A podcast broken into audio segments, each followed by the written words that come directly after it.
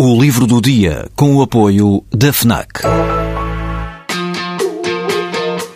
Perdes a tua vez na fila, mas chegas primeiro ao último smartphone do mercado. Ignoras o que te dizem para fazer, mas ouves o que a tua playlist tem para te dizer. Não largas tudo para viajar pelo mundo, mas vais de malas e bagagens para o livro que andas a ler. Deixas o despertador tocar mil vezes, mas se ouves o hino na televisão, saltas do sofá e sentes o arrepio. Pois é, quando desligas do mundo, ligas-te a ti.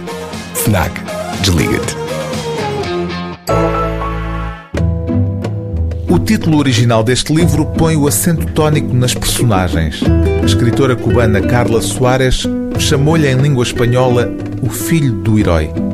A tradução portuguesa prefere, no entanto, provavelmente por razões comerciais, convocar o leitor para aquilo que aproxima esta história da história portuguesa recente.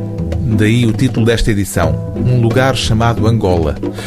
Tal como a autora deste romance, o narrador, o filho do herói, também cubano, vive em Lisboa. Chama-se Ernesto como uma forma de homenagem ao revolucionário Ernesto Che Guevara.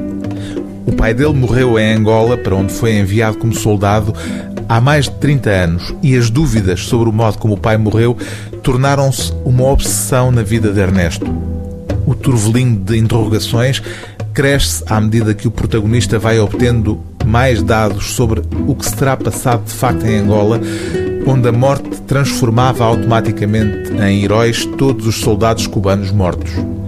Ernesto acabará por ter de mergulhar de cabeça na história com H grande. A malfadada história, escreve ele.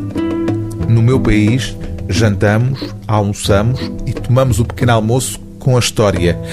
E conclui que a história se enfiou nas nossas camas, nas famílias, nas brincadeiras infantis. A história colou-se-lhes à pele. E neste caso é uma história de consequências trágicas. As guerras são um estranho animal que se espalha, sondando novos territórios à procura de bolsas de oxigênio para sobreviver.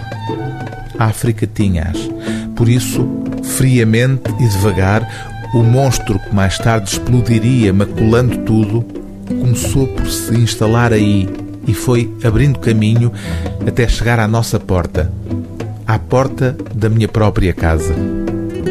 O livro do dia TSF é Um Lugar Chamado Angola, de Carla Soares, tradução de Helena Pita, edição Porto Editora.